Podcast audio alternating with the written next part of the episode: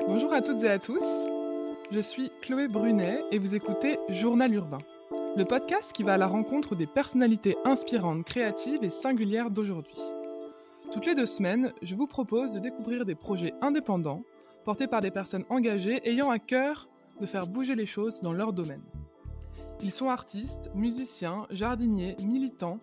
Ils nous racontent leur parcours, la genèse de leur projet et comment, à leur échelle, ils embellissent le monde. Avec Journal Urbain, vous découvrirez leur quotidien et leurs bonnes adresses, comment leur manière de vivre nourrit leur vision. Aujourd'hui, je reçois Camille Boursier et Salomé Brial, deux anciennes infirmières militaires, désormais chefs d'entreprise et à l'origine de Gynécée, la maison de la femme. Elles se sont rencontrées à l'hôpital Bégin, l'une était infirmière de jour, l'autre de nuit, et c'est en partageant les mêmes patients, en se transmettant les dossiers deux fois par jour, qu'elles ont appris à travailler ensemble.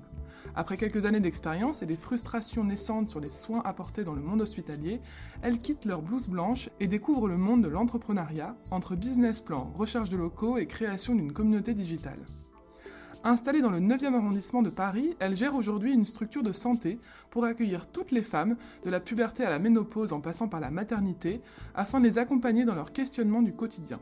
Pour cela, elles se sont entourées de professionnels de santé, naturopathes, ostéopathes, psychologues, qui réalisent des consultations individuelles, de coachs sportifs qui animent des séances ciblées, pilates post-natal, yoga pour la conception, et elles organisent régulièrement des ateliers et conférences sur des thématiques passionnantes projet de naissance, sommeil de l'enfant, gestion de l'endométriose, fertilité. Avec pour objet central les femmes, elles sont ravies d'apporter de l'information, de la douceur et du bien-être à leurs patientes à toutes les étapes de leur vie. Bonjour Camille, bonjour Salomé, je suis ravie de vous recevoir pour ce nouvel épisode de Journal Urbain. Aujourd'hui, on est chez Gynécée, la maison de la femme que vous avez euh, lancée il y a maintenant un an dans le 9e arrondissement de Paris. Euh, mais pour commencer, est-ce que vous pourriez vous présenter chacune votre tour de la manière que vous le souhaitez Et peut-être commençons par toi, Salomé. Alors, je suis Salomé, je suis alors ancienne infirmière militaire, cofondatrice maintenant de Gynécée, et aussi je fais de la sophrologie, je suis sophrologue dans la structure. Ok. Et toi, Camille? Et moi, je suis Camille, aussi ancienne infirmière militaire, euh, cofondatrice de Gynécée aussi, et euh, praticienne en massage bien-être pour la femme enceinte, postnatale, préconception et massage bébé. Ok. Et donc là, vous dites que vous êtes euh, ancienne infirmière militaire toutes les deux. Est-ce que vous pouvez revenir un peu sur votre parcours et notamment vos études et puis le début de vos vies professionnelles? Alors moi, je viens d'une famille de militaires. Du coup, tu vois, la, la route était déjà tracé. Donc, euh, j'ai vécu dans un monde de, d'hommes euh, militaires, très carrés, etc. Et pour moi, ça allait de soi que j'allais continuer là-dedans parce que je m'y plaisais. Donc, euh, j'ai intégré l'hôpital Bégin, qui est à Saint-Mandé, qui est un hôpital militaire, dès la fin de, mon école d'infirmière, qui était publique, elle. Et, voilà, et j'ai passé cinq merveilleuses années dans les hôpitaux militaires. Et du coup, moi, je suis nantaise, donc je suis arrivée à Paris pour euh, l'école d'infirmière que j'ai faite à Cochin pendant trois ans. Et ensuite, je me suis engagée dans l'armée euh, au Val-de-Grâce pendant un an, parce qu'il a fermé après. Donc, je suis arrivée à Bégin en 2015. Et, euh, et ensuite, j'ai fait aussi, du coup, six ans à l'armée en tant qu'infirmière. et c'était une très belle expérience. Oui, justement, j'allais vous le demander. Euh, est-ce que c'était un métier euh, qui vous plaisait? Et euh, qu'est-ce que vous avez appris de ces années d'expérience en tant qu'infirmière militaire? C'est un métier qui est assez dur. Au final, je pense que tu n'es jamais préparé à la, à la tristesse quand même de, de, de, ce qui peut se passer dans les services de santé, à la mort. Au final, tu commences tes années d'études, tu as 18 ans. Tu es directement dans des stages dès ta première année d'infirmière et tu es confronté à la maladie, à la souffrance, à la tristesse, au décès. Donc c'est vrai que ça t'endurcit euh, hyper vite, quoi. Mm. Direct, t'es mis dans le bain de la vie et, euh, et tu, tu perds un peu ton insouciance. Moi, c'est ce qui vraiment ce qui a été un, ce qui a été le plus difficile, je pense. De plus, euh, je voyais mes amis qui étaient, qui faisaient des études en droit dans les écoles de commerce, qui faisaient la fête, etc. Et puis moi, j'étais confrontée tous les jours à des choses plutôt tristes, quoi. Même s'il y a des choses hyper joyeuses, des gens qui qu'on arrive à sauver, des réanimations qui font que bah, des familles vont pouvoir continuer à vivre ensemble, etc. C'est quand même un milieu qui est assez difficile. Et est-ce que justement les études vous apprennent à vous endurcir et à faire la part des choses quand tu rentres le soir T'as pas de, On t'apprend pas ça. Je pense que c'est tu, tu l'apprends en le vivant. Parce que toutes les gens, tous les gens le vivent d'une manière différente. Et, et c'est à toi de t'endurcir et de trouver tes mécanismes de défense, euh, de trouver tes soupapes de décompression euh, pour pouvoir gérer les situations. Vous n'avez jamais d'accompagnement euh, psychologique si jamais si vous avez un moment particulièrement dur, par exemple un patient qui décède ou... On peut le demander. je sais qu'ils avaient mis en place après les attentats des cellules psy pour, pour les infirmiers, pour les équipes, enfin les infirmiers, médecins, aides-soignants, même les brancardiers qui étaient en première ligne. Euh, mais sinon, dans des situations qu'on vit d'habitude, non, pas forcément. Ils Ils le proposent pas, on peut le demander. Euh, j'avoue, j'ai jamais fait la même. Puis c'est vrai que la plupart du temps, on se dit, bon, bah, c'est notre métier, ça va aller. Mm. Puis on en parle beaucoup entre nous. Je pense que ce qui est hyper important en tant qu'infirmier, c'est dans une équipe où on se sent bien. Et euh, du coup, de pouvoir en parler aux autres et d'avoir quelqu'un qui, qui comprend ou qui a vécu la même chose. Et du coup, on peut avoir un feedback.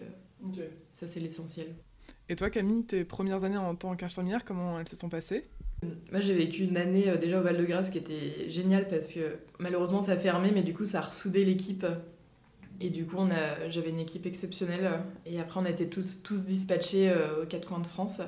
Euh, et après, j'ai retrouvé à Bégin une autre équipe qui était géniale aussi, mais différente. Mais voilà, on, tu es toujours un peu nostalgique de ce que tu as vécu avant. Et en réanimation, j'ai vraiment retrouvé une famille. Moi, j'ai vraiment un très bon souvenir de mes équipes. Le travail était dur, euh, mais les, équipes top. Ok. Et alors, comment vous êtes rencontrées euh, toutes les deux dans cette euh, vie d'avant? On s'est rencontrés par le biais d'abord d'une amie et ensuite on a beaucoup travaillé ensemble en réanimation où moi j'étais de nuit et Salomé était de jour. Et du coup on avait les mêmes patients. On, faisait les transmissions le matin et l'autre le, soir pour... voilà. Et on s'est rencontrés. Ouais, t'arrives vraiment à, voir si mm. ça match au niveau du boulot parce que surtout en réanimation, t'as trois box avec trois patients. Euh, et donc le, celle de jour reprend celle de nuit, etc. Et tu as une organisation que tu dois avoir dans la pièce. Euh, tout est parce que les patients sont intubés, ils ont des fils de partout, etc. Donc il faut qu'il y ait une organisation pour pouvoir prendre en charge d'une bonne manière ton patient le mm. matin ou le soir. Et, euh, et, tu vois si ton patient va mieux, s'il a été levé, s'il a eu les soins, si... Et avec Camille, bah, du coup, je savais, je lui faisais confiance, elle me faisait confiance de jour. Et du coup, nos patients, euh, tout se passait mm. très bien. Quoi. Mm. Et on a commencé à. On était déjà amis, mais on a commencé à euh, travailler ensemble et se, et se tester un petit peu au niveau professionnel. Ça nous a permis après de nous dire bah, bah, les yeux fermés, on va bosser ensemble. Ouais, la graine a germé de un jour euh, bosser et monter un projet ensemble. Au final, en fait, ça a commencé. tu as des pauses entre l'équipe de jour et l'équipe de nuit, puis tu as des discussions, puis mm. tu, on se voyait aussi en dehors, et puis on, c'était surtout euh, nos frustrations. Nos frustrations ont fait qu'on s'est dit, euh, c'est pas possible, il faut qu'on fasse quelque chose. Alors justement, si on revient sur ces frustrations et notamment euh, les points négatifs du métier d'infirmière, ou en tout cas de votre expérience personnelle, pourquoi est-ce que vous avez décidé d'arrêter ce métier et puis de monter totalement autre chose ensuite? De mon côté, je pense que ce métier m'a aussi usé d'un côté psychologique parce qu'on donne beaucoup aux patients et des fois on a envie d'une prise en charge euh, plus globale. Et c'est vrai qu'en en France, on est très bien soigné au niveau médical, il n'y a pas de problème. Mais c'est très euh, sur le symptôme, sur la maladie.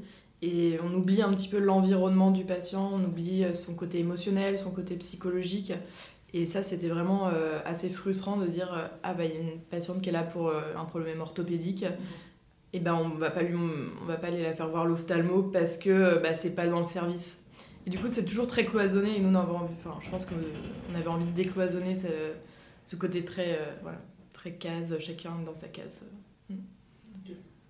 Moi, j'étais hyper épanouie euh, jusqu'à euh, la dernière année d'exercice. J'adorais. En fait, moi, j'étais un peu l'électron libre. Je faisais tous les services de l'hôpital. Et j'avais une indépendance que j'appréciais parce que je me formais euh, tous les deux mois à une autre pathologie, une autre spécialité, je rencontrais de nouvelles équipes.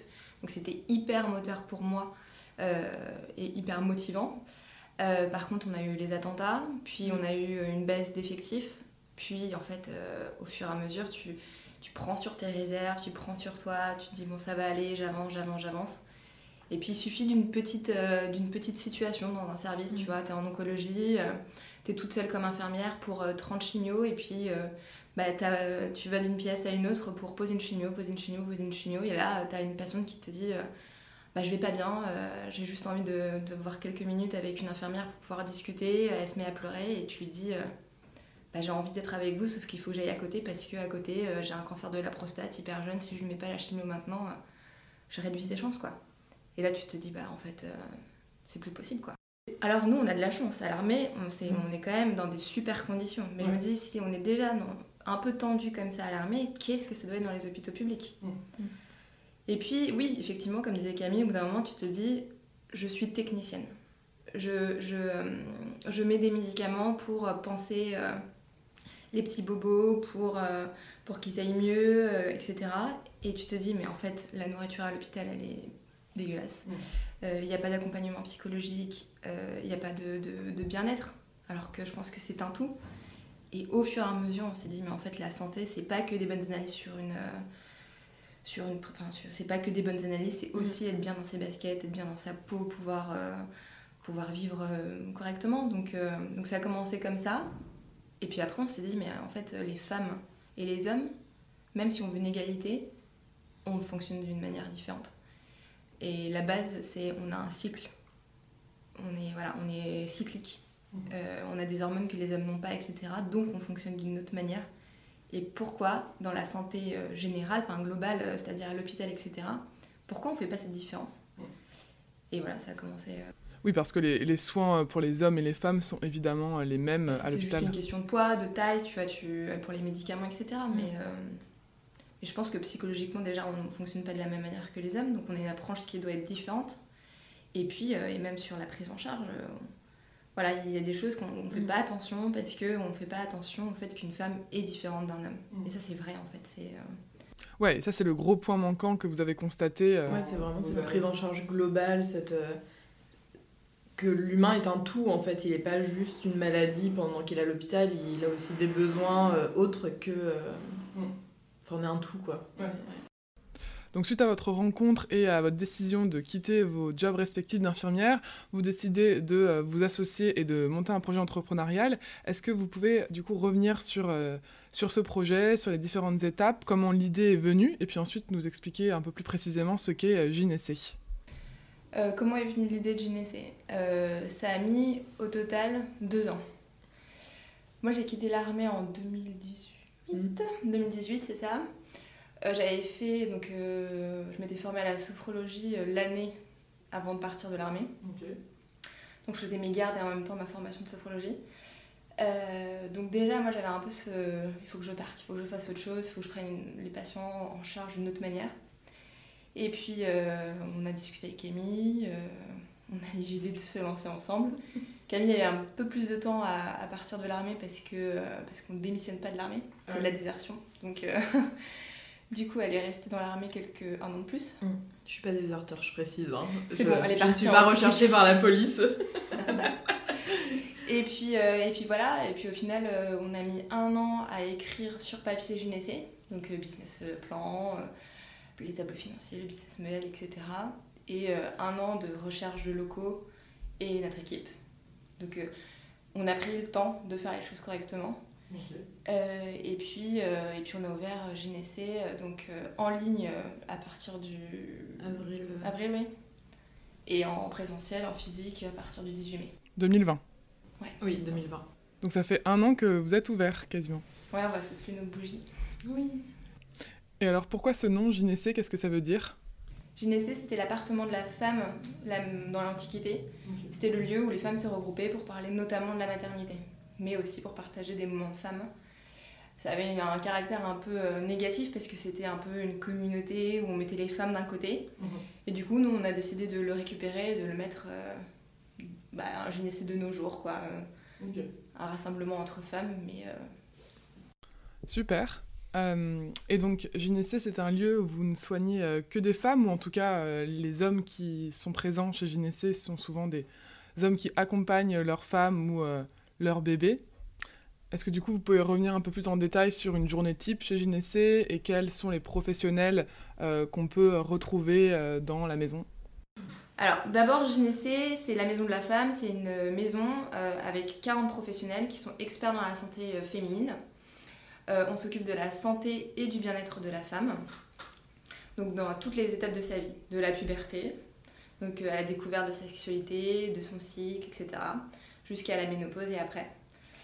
Donc on est vraiment là pour euh, tous les moments euh, peut-être un peu plus compliqués ou même pas compliqués de la femme. Et euh, donc on fonctionne sur trois choses les consultations individuelles, les ateliers, donc tout ce qui est collectif, les conférences et des cours de sport. En consultation individuelle, on va avoir à peu près 17 professionnels en ce moment, donc de la naturopathie à la sophrologie, au massage, à la réflexologie plantaire, aux psychologues, euh, l'ostéopathie, la chiropraxie. Voilà, on essaie vraiment d'avoir une vision globale de la, de la, santé de la femme. Et après, tout ce qui est atelier, ça va être des, ateliers spécifiques, ça peut être sur le sommeil de l'enfant, sur le projet de naissance, euh, ça va être aussi sur gérer ses douleurs euh, quand on a une endométriose, tous ces types d'ateliers différents. sur la fertilité, sur, la fertilité, sur, les bouffées de chaleur quand tu es ménopausée. en fait, on essaie de, de, de répondre aux besoins, aux attentes de toutes les femmes donc tu vois, on a un atelier qui va bientôt sortir euh, pour les adolescentes, euh, comprendre son cycle, la contraception, etc. On est en train de réfléchir à des ateliers un peu philo, euh, la liberté de la femme, sa sexualité, etc. Pour que dès qu'elle soit toute jeune, elle ait déjà ces notions en tête que bah, voilà comment ça se passe réellement, la liberté de la femme, ce qu'elles ont le droit de faire, le rapport avec le corps, etc. Pour que ce soit des femmes bah, bien dans leur basket pour plus tard. Et puis donc on accompagne aussi la femme dans, son, dans sa grossesse et son postpartum. Mhm. Notamment, on a beaucoup d'ateliers sur le retour à la maison, euh, le projet naissance, comme disait Camille, le projet de l'après, comment préparer son quatrième trimestre. Euh, on fait des ateliers pour les tout bébés sur la motricité. Donc on accompagne la femme avec son petit bébé. Et puis après, on la suit jusqu'à sa ménopause. Et quand tu parlais d'hommes, alors, on n'est pas contre les hommes, pas du tout. Hein. en fait, la plupart des hommes qui viennent chez Gynécée, soit ils viennent pour l'ostéopathie, la chiropraxie, euh, soit ils viennent accompagner leur bébé dans les soins. Donc, euh, justement, ils vont voir l'ostéopathe pour leur bébé, ils vont faire un atelier pour euh, le futur papa, ils vont accompagner leur femme pour le projet de naissance ou sur l'allaitement. Voilà, souvent, ils viennent parce que c'est le papa d'un bébé ou le, mari d'une de nos, de, de nos patientes. D'accord. Euh, et donc là, vous parliez de ces ateliers euh, sur différents thèmes, ces conférences. Est-ce que euh, c'est vos patientes, vos, clientes qui vous, suggèrent les thématiques ou est-ce que c'est vous qui préparez en amont différents sujets à, aborder dans les prochaines semaines? Un peu des deux, on a beaucoup d'idées parce qu'on a aussi nos professionnels qui nous en parlent et on a aussi nos patientes qui nous envoient des messages sur Instagram pour nous dire que c'est quelque chose qu'elles aimeraient bien voir chez nous du coup, on en discute, on voit qui pourrait euh, faire cet atelier, ce cours. Euh, et quels thèmes sont les plus demandés par votre communauté? Ah bah C'est assez... Euh, on a un peu tout. Tout ce qui est sur la grossesse et le postpartum, ça marche bien parce que du coup, il y a une grosse demande et surtout en ce moment, au moment de Covid, où les femmes, elles sont assez isolées. Du coup, elles ont besoin d'être préparées. Et que tu vois dans les hôpitaux où ils arrêtent les préparations à l'accouchement, etc. Parce qu'il euh, y a des normes de sécurité, etc. à respecter. Donc euh, nous, ça fonctionne bien et on a beaucoup de demandes sur, euh, sur le désir de grossesse, la fertilité, mmh. les problèmes. On a beaucoup de femmes qui ont des problèmes d'endométriose, SOPK, des, des réserves ovariennes qui sont faibles, etc. Des préménopauses. l'acné, la chute de cheveux, etc. Et donc en fait, on répond aussi aux petites problématiques féminines. Euh, et ça, euh, en fait, on a beaucoup de femmes euh, qui sont pas forcément enceintes ou en désir de grossesse qui, qui sont intéressées par des conférences ou des ateliers là-dessus. Oui, et alors, même question, mais côté consultation individuelle, est-ce qu'il y a une profession, une pratique qui est particulièrement demandée ou est-ce qu'il y a une de vos collègues, une, de, une des professionnels de santé qui est particulièrement bookée jusqu'à août 2021 Celle qui est à côté de moi. Bah, en fait, avec le, la crise sanitaire, j'ai dû fermer beaucoup de créneaux et voilà. Ah, parce que qu'est-ce que tu fais toi, Camille? Je fais du massage et c'est vrai que mes créneaux sont pleins, donc euh, voilà. C'est compliqué. C'est un peu frustrant parce que du coup, je peux pas. Il y en a beaucoup qui m'envoient des mails et j'essaie de trouver des fois des petits créneaux en plus. Ok, top.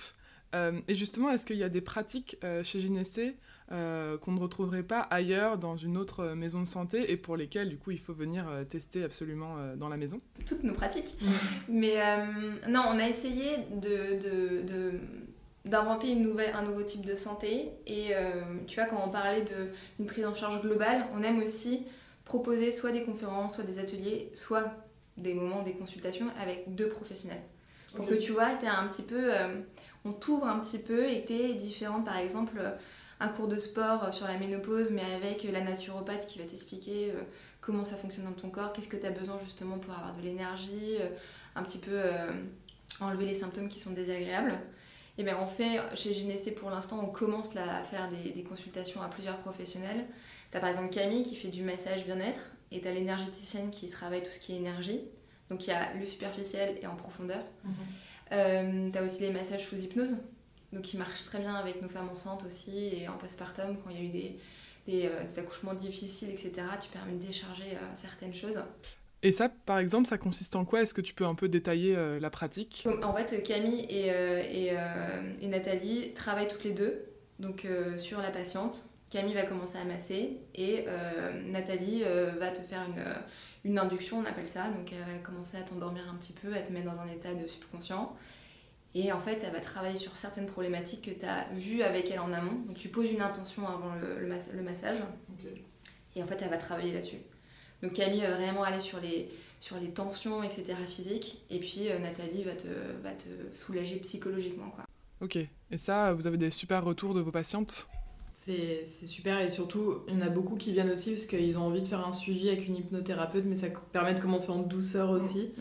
Euh, et, puis il y en a qui viennent aussi parce qu'elles ont juste envie de lâcher prise et que quand elles sont massées, elles n'y arrivent pas. Et là, ça permet vraiment de, de souffler. Quoi. Et est-ce qu'il existe d'autres maisons telles que Gynécée dans le monde ou en France euh, Et qu'est-ce qui rend cette maison si singulière? Alors, quand on a commencé, euh, ça n'existait pas. Parce que, je ne sais pas d'ailleurs pourquoi, parce que pour nous ça paraît une évidence qu'il y ait mm. des lieux comme ça, mais je sais, Bon, en toute honnêteté, je pense que c'est très compliqué d'ouvrir, euh, par exemple, GNSA. On a eu pas mal de soucis, euh, de soucis avec les ordres des professionnels, euh, voilà, médicaux, paramédicaux, etc. donc ça n'existait pas, ça existe dans plein de pays, parce qu'ils ont peut-être une vision qui est différente de la nôtre, ou un peu plus ouverte justement aux médecines alternatives. nous, je pense qu'en France, on galère encore un peu à, dire, bah, en fait, ça existe, ça marche, et c'est une prise en charge comme une autre. Mmh qui doit être complémentaire avec une prise en charge médicale mhm. euh, s'il y a besoin. Mais en tout cas, euh, voilà, on peut faire de la prévention avec la médecine parallèle, la médecine douce. Quoi. Mhm. Donc on a commencé comme ça et de maintenant, il y en a de plus en plus qui commencent à euh, essayer d'ouvrir d'autres structures du même type que nous. Ok, donc c'est à la fois une mauvaise nouvelle parce que c'est des concurrents pour vous et en même temps c'est une bonne nouvelle parce que ça montre qu'il y a un réel besoin pour, pour ces femmes. Après on l'a remarqué direct qu'il y avait un vrai besoin mhm. parce que quand on a ouvert le, compte Instagram Gynécée bien avant l'ouverture, déjà on voyait qu'il y avait une, une demande on a créé des liens avec nos futures patientes, etc. dès le début. Et c'est elles au final qui nous ont dit bah voilà, moi j'aimerais bien ça, j'ai besoin de ci, il n'y a mm. pas ça. Et en fait, on a puisé euh, des demandes de nos patientes euh, pour créer du sur-mesure chez Gynécée pour elles. Alors justement, je voulais y venir et euh, donc maintenant pour parler un peu plus de stratégie et du projet entrepreneurial en soi, euh, est-ce que vous pouvez un peu revenir sur les différentes étapes, notamment euh, la création du compte Instagram en amont du lancement de, la maison pour créer votre communauté? Est-ce que c'était quelque chose de stratégique ou pas? Est-ce que tu peux revenir un peu sur les différentes étapes, Salomé?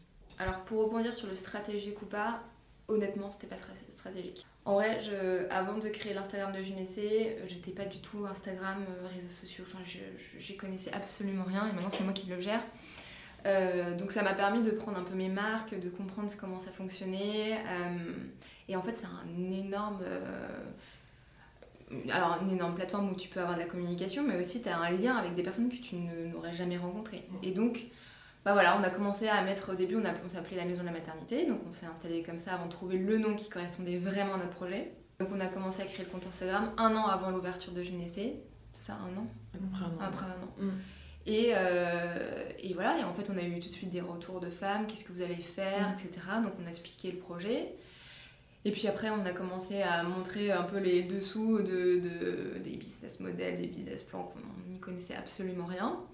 Donc c'était assez marrant de, de communiquer là-dessus. En fait, elles avaient l'impression de participer au projet et ça, mm. c'était trop cool. Mm. Et, et, après, on a fait, une fois que tout ça s'était fait, bah, on a commencé à montrer les visites qu'on faisait. Et elles se sont bouffées des, des, visites parce qu'on a visité 150 locaux, donc elles ont visité en même temps que nous tous les locaux. Et on leur a dit, bah voilà, est-ce que ça vous aimez? Est-ce que ça, ça, vous trouvez ça, ça sympa? Mm.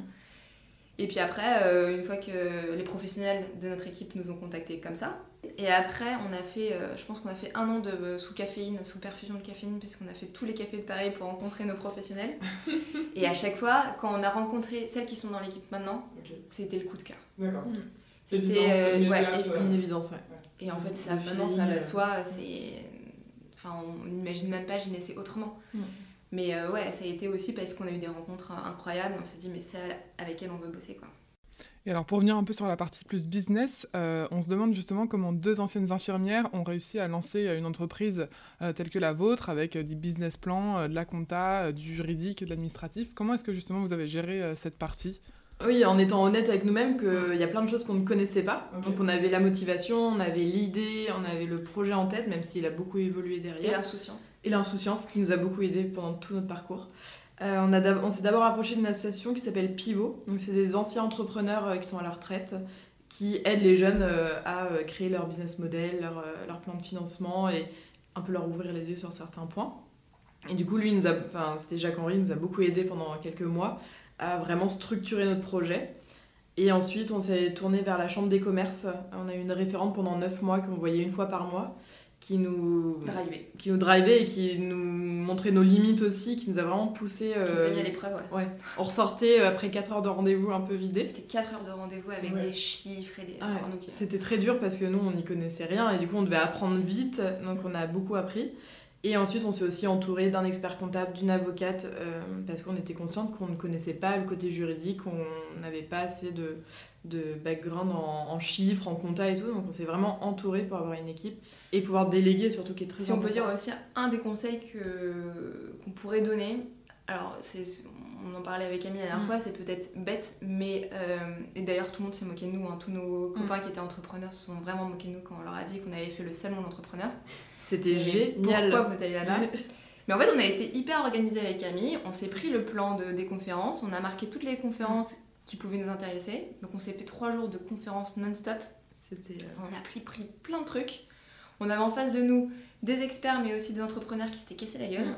Et qui nous disaient attention, ça, voilà, moi j'ai fait cette erreur-là. Si je peux vous donner un conseil, c'est ça. Hop, on prenait, on prenait, on mm. prenait.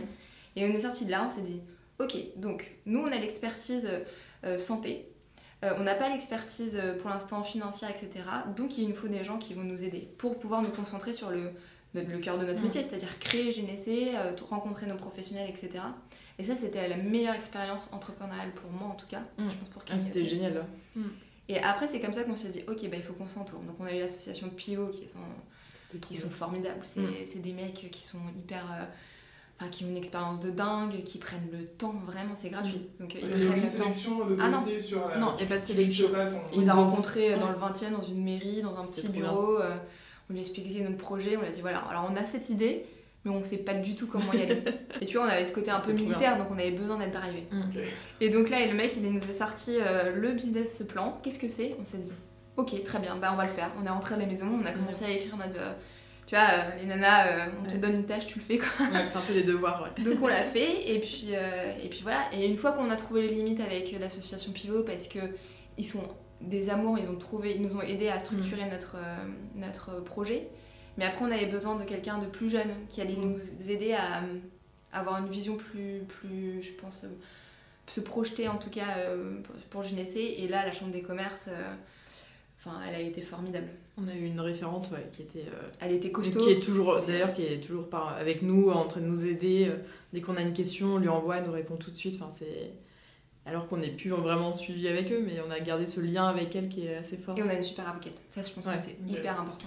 Ouais, et dès le début, c'est ça que je voulais dire, c'est que vous avez eu l'intelligence de vous dire, il faut qu'on délègue. Euh, nous, on a l'expérience, euh, l'expertise santé, euh, et il faut qu'on délègue à des personnes qualifiées pour la partie administrative, parce que vous auriez pu, à l'inverse, vous dire en tant que chef d'entreprise que vous vouliez avoir une main sur tout. On avait l'œil sur tout, mais on faisait confiance à des gens auxquels on avait confiance. Mm. Et tu vois, l'avocate, elle on la connaissait d'avant, mais elle nous a dit bah écoutez, euh, vous me faites kiffer, le projet me fait, euh, je vous aime bien, euh, je vais vous aider. Et elle Mm. nous a pas fait payer pendant un an parce qu'elle nous elle croyait en nous. Mm. L'expert comptable, c'était pareil. On est venu dans son bureau.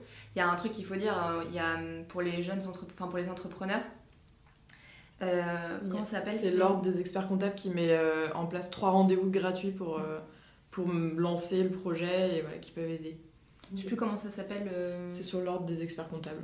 Je, je me Et donc c'est comme ça qu'on a rencontré l'expert comptable. Et puis au final, euh, je crois qu'on l'a bien fait rire. Et puis, Ouais. euh, puis après, il a dit bon bah vas-y, je vous aide. Et puis euh, Mm. pendant un an, voilà, c'était. Ouais, trop bien, vous avez eu vraiment de la chance d'être bien entouré. Euh, ça, c'est top. Euh, et vous parliez d'insouciance, en quoi ça vous a aidé pour le lancement de, de Gynécée On se rendait pas compte de ce que c'était. Même Ouais. si moi j'ai mon mec qui est entrepreneur et je voyais les galères qu'il avait tous les jours, je me disais ouais, moi ça sera pas la même chose. Ah ouais, non. Et en fait, euh, bah t'es confronté à tes limites tout le Mhm. temps. Et en fait, tu dois trouver des solutions tout le temps.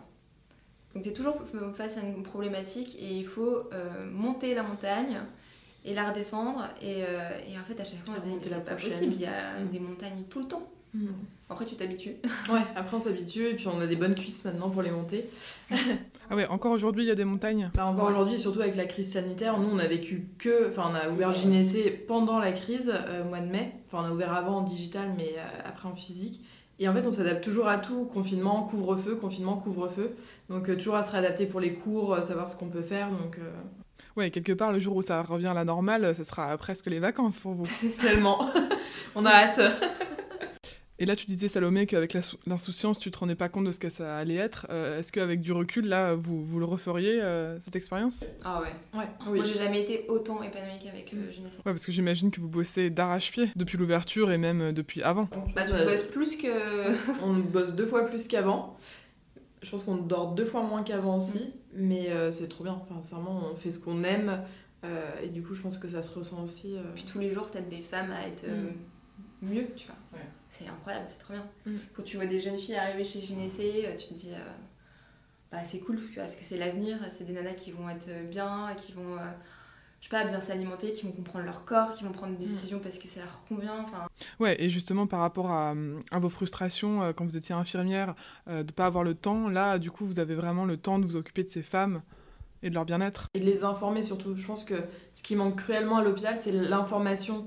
On va dire, bon, bah, vous allez prendre ce médicament parce que c'est bon pour vous. Soit ça va le correspondre, mais on va pas informer sur tout ce qu'il y a comme euh, médicament ou tous les effets aussi qu'il peut y avoir sur le corps, comment ça va fonctionner. Et nous, on est vraiment là pour informer, leur dire, ouais, vous avez tous ces choix. Vous pouvez choisir euh, le professionnel qui va vous convenir et euh, vous le ferez en conscience. Vous, vous saurez pourquoi vous allez le voir. En fait, c'est déjà donner l'opportunité aux femmes de prendre des bonnes décisions pour elles. Mm.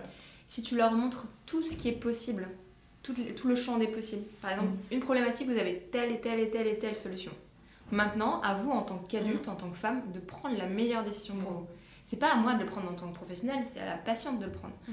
Donc si tu lui offres toutes les possibilités, le, un, un- un champ des visions, en se disant, bah voilà, j'ai tout ça à m'apporter, maintenant je prends ce qui me correspond, bah, c'est elle qui va investir sa santé, se sentir mieux Mm. dans sa peau, etc.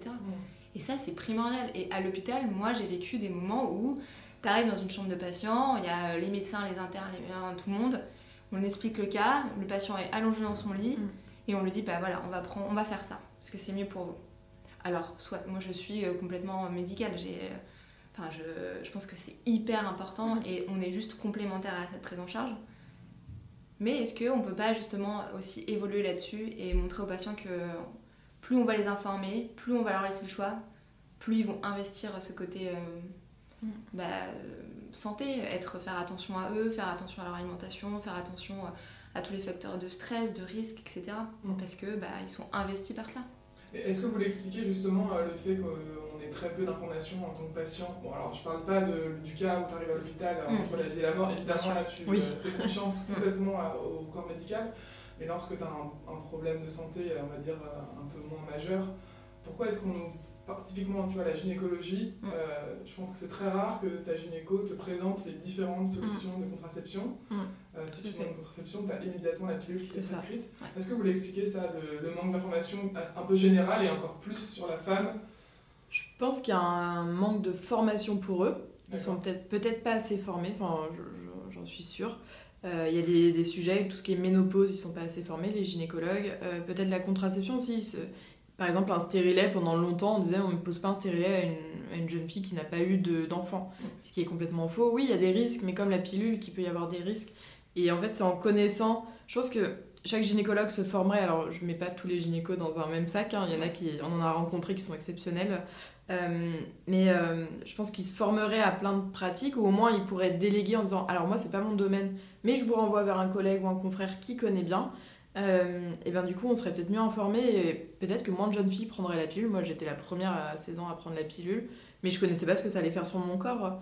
Et on informerait les jeunes filles. La nouvelle génération est en train de changer Oui, bien La sûr. nouvelle génération de gynéco, etc., médecins, bah, ils sont, c'est des jeunes filles comme Mm. nous euh, qui, Qui sont bah, passées par a là. envie de changer les choses. Mais en fait, quand tu t'es pas informé, quand tu sais pas, t'as peur. Et je pense que les médecins, ils ont, Ils ont peur, peur. des médecines parallèles, etc. Certains, hein, bien sûr. hein, ont peur parce qu'ils ne connaissent pas. Mm. Et donc ils vont te dire, par exemple, tu es en chimiothérapie et que tu as un patient qui te dit, euh, voilà, je prends telle plante. ou euh, Mm. Alors les plantes, il faut faire attention parce qu'il peut y avoir des contre-indications avec les chimiothérapies. Mais par exemple, je fais de la réflexologie plantaire, etc. Et ils vont dire, ah mais non, c'est pas très bien, Mm. ne le faites pas. Parce qu'en fait, ils connaissent pas. Mm. Et donc du coup, on dit non. Alors que si, voilà, on était un peu plus euh, formés, euh, un peu plus ouverts sur ces pratiques-là et qu'on allait voir les professionnels en disant, Mm. euh, voilà, j'ai entendu qu'une patiente m'a parlé de la réflexologie plantaire, je suis médecin, j'aimerais bien tester, euh, discuter avec vous. Bah, on ferait des choses de dingue, quoi. On pourrait vraiment faire une prise en charge complètement globale et, euh, et intéressante. Et c'est là où on a eu des limites, nous, quand on a ouvert on a eu beaucoup de, de problématiques avec les ordres des, enfin, voilà, des, Les différents médecins. des Mm. différents euh, corps de santé Mm. parce que ils comprennent pas.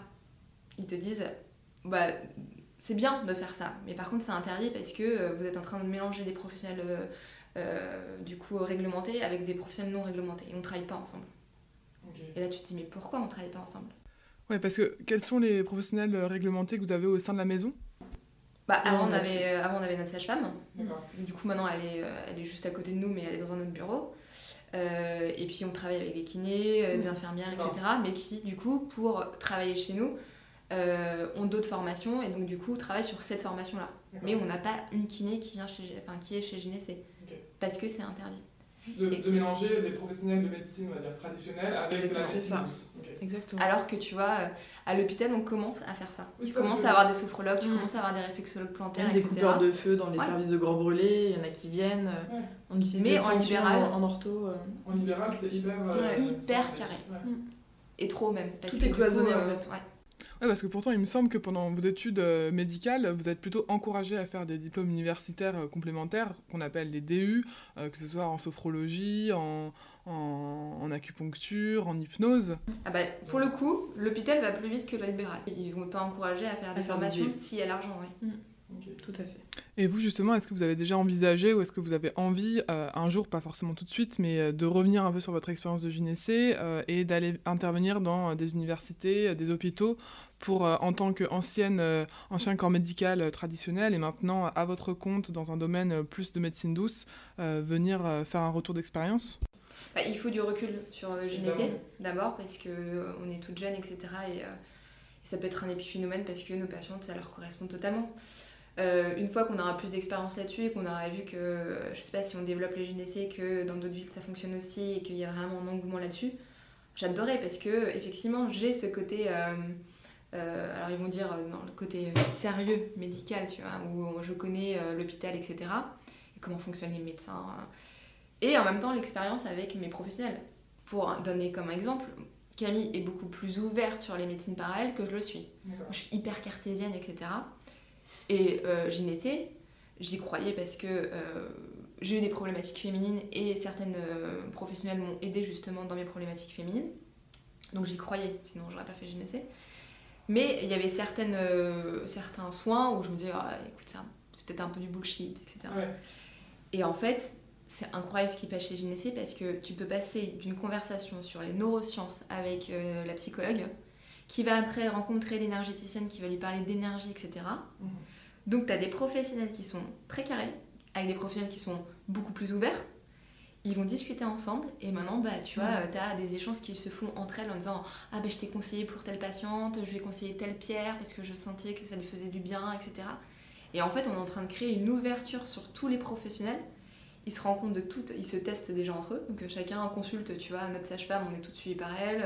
on va avoir de la même ostéo, la même mm. hypno, on va se faire masser par une telle. Voilà, on, est, on fait vraiment notre parcours nous aussi chez Gynécée. Et donc du coup, t'échanges, t'échanges, t'échanges et tu dis ah ouais mais ça, écoute dans ma spécialité, là j'ai telle limite, donc en fait tu peux me récupérer après ma, mon, patient pour telle et telle problématique, mais c'est trop bien. Et en fait, on est en train de vraiment de, créer un écosystème où chacun se rend compte que euh, on est hyper complémentaires et que euh, et qu'en fait si tu arrives avec euh, chez Gynécée, tu peux être pris en charge en totalité avec des professionnels hyper bienveillants et qui connaissent justement les limites les uns des autres mhm. et qui vont te conseiller sur cette professionnelle parce que là je pense qu'il faut aller plus loin et donc elle je vous la conseille. Ouais, il y a un vrai parcours euh, mm. de santé, mais qui n'était pas prévu, qui se crée, mm. euh, parce que tu peux venir avec un mal physique ou psychologique, mm. voir une professionnelle de santé, puis ensuite... Euh, et puis vu qu'on connaît toutes les, les spécialités des autres, bah, tu peux lui dire, ah bah là, moi j'ai testé la réflexologie plantaire sur moi, je sais que ça fonctionne, je vous conseille d'aller la voir et aller chez Gynécée. Donc en plus d'avoir la confiance, d'avoir de, testé le professionnel, d'avoir confiance en lui, tu sais en quoi ça peut compléter ta, ta prise en charge, toi par exemple en sophrologie. Quoi. Et alors, question hyper terre à terre, mais euh, je sais que par exemple l'ostéopathie, c'est une euh, profession maintenant qui est remboursée euh, par pas mal de mutuelles, qui commence à être un peu légale de la kiné. Est-ce que c'est le cas des autres professions qu'on retrouve chez Gynécée Certaines. Ouais. beaucoup, de plus en plus, il y en a qui sont remboursés de la naturopathie. Il y a des mutuelles, on va dire, ça va être les mutuelles qui coûtent un peu plus cher, mais qui remboursent des séances de bien-être, que ce soit de la naturopathie, du massage. Moi, j'ai beaucoup de, de patientes enceintes qui se sont, qui sont fait rembourser leur massage parce que ça rentrait dans leur mutuelle, euh, leur, leur pack grossesse, pardon. D'accord. Euh, en fait, il faudrait un pack comme ça pour toutes les femmes. C'est ça. Mm. Oui, pour toutes les femmes. Mais là, y a, ça commence à s'ouvrir. Euh, un massage remboursé par une mutuelle, c'est quand même assez dingue. Donc euh, voilà, ça commence à arriver. Mutuelles, si vous nous entendez, venez chez nous, discutons. Trouvons des solutions pour que nos mm. femmes soient prises en charge. C'est en train de bouger, je pense. C'est en train de bouger. ah bah beaucoup plus qu'avant. Hein. Mm. Alors on arrive à la fin de cette interview et parce que les thèmes favoris du journal urbain sont euh, la bonne cuisine, euh, les initiatives positives euh, et les projets qui embellissent le monde d'une manière générale, est-ce que vous pourriez chacune de votre tour me donner votre adresse food préférée? Pour moi, mon mec est restaurateur, donc je vais dire un de ses restaurants. je vais dire Boca à Nice. C'est hyper cool. Je confirme. Voilà, Boca à Nice.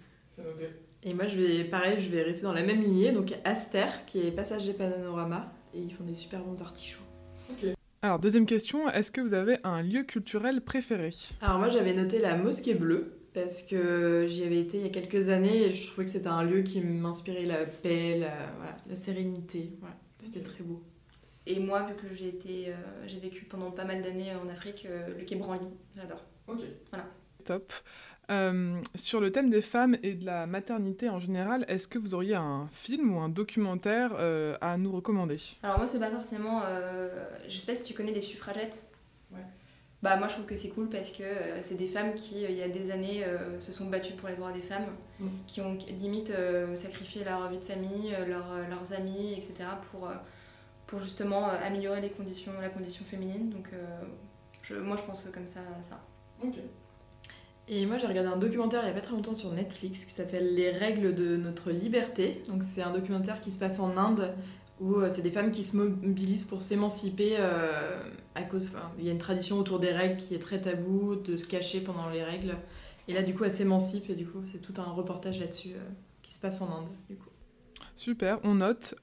et est-ce que côté lecture, vous auriez aussi un ouvrage littéraire à nous recommander, soit une fiction, un essai ou euh, ou un magazine. Euh, Moi, j'ai lu il y a pas longtemps, c'est Sorcière, la puissance invaincue des femmes. Je l'ai pas tout à fait fini parce que c'est vraiment un documentaire à lire et c'est pas comme un roman, mais ça parle vraiment de la chasse, depuis la chasse aux sorcières jusqu'à la place de la femme en ce moment et de savoir comment cette domination un peu masculine s'est passée, même si je suis pas contre les hommes, hein, mais euh, je le répète, mais du coup de montrer un peu la place de la femme, voilà, la, la, célibataire, du coup on l'appelle la vieille fille, enfin tout ça intéressant. Et moi, du coup, il y a un livre qui s'appelle La femme qui inventa la beauté de Hélène Rubinstein, si je ne me trompe pas. Elle a créé une marque de cosmétiques euh, dont tout le monde connaît. Et euh, cette femme, elle a un parcours entrepreneurial de dingue. Et voilà, juste parce que euh, c'est une femme forte qui s'est battue pour ses convictions, qui a créé une marque de dingue. Voilà, j'aime bien ce livre. Eh ben, génial, on retrouvera euh, toutes ces bonnes adresses et recommandations en description de l'épisode.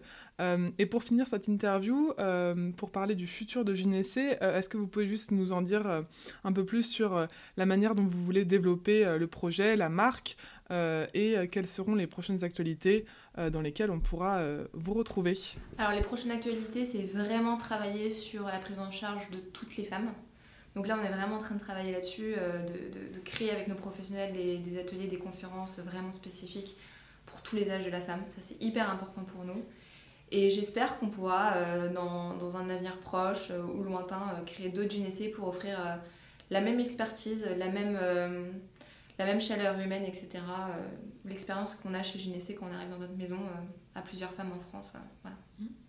Trop bien. Bah, merci beaucoup les filles, c'était passionnant d'apprendre plus. Euh, et puis euh, j'espère que dans quelques années on pourra se retrouver pour euh, les 50 gynécées avec un gynécée dans chaque grande ville de France. On croise les doigts. Bonne journée. Merci Bonne journée à toi. Journal urbain, c'est fini. Merci beaucoup d'avoir écouté cet épisode. J'espère qu'il vous aura plu. Si c'est le cas, n'hésitez pas à le partager, à mettre une note ou un commentaire sur votre plateforme d'écoute préférée et surtout à en parler autour de vous. Pour prolonger l'expérience et retrouver les bonnes adresses de notre invité, pensez à suivre le compte Instagram du podcast en tapant tout simplement Journal Urbain. Et si vous avez envie d'entendre quelqu'un en particulier dans les prochains épisodes, vous pouvez m'envoyer vos suggestions. Quant à moi, je vous dis à très vite pour un nouvel épisode.